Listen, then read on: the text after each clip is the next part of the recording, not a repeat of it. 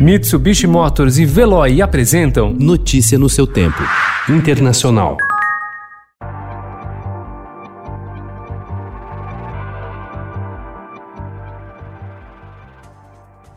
A campanha de Donald Trump manteve o tom agressivo ao encerrar a convenção republicana ontem com ataques ao democrata Joe Biden. No discurso que oficializou a sua candidatura, Trump repetiu a retórica adotada nos últimos meses ao explorar o medo e a acusar a oposição de querer adotar uma agenda radical. O presidente ignora a pandemia, a crise econômica, as manifestações contra o racismo e tenta retratar como um extremista de esquerda o seu rival, um político reconhecidamente moderado.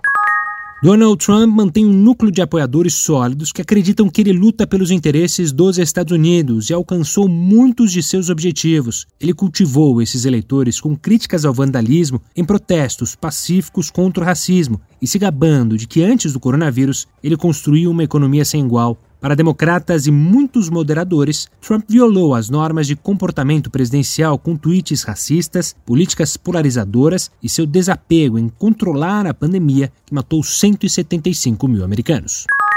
Civis carregando fuzis de assalto e revólveres foram vistos nas ruas de Kenosha durante os incidentes de terça-feira à noite que deixaram dois mortos e um ferido. Entre os civis armados estava o atirador Kyle Rittenhouse, de 17 anos. Grupos de milicianos e seus simpatizantes se tornaram uma presença constante nos Estados Unidos nesse verão, aparecendo em dezenas de eventos e enfrentando os manifestantes que reivindicam justiça racial.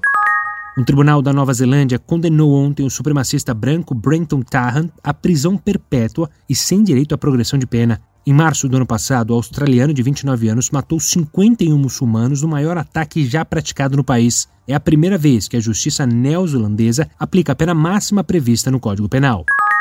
Александр Григорьевич попросил меня сформировать определенный резерв из сотрудников правоохранительных органов.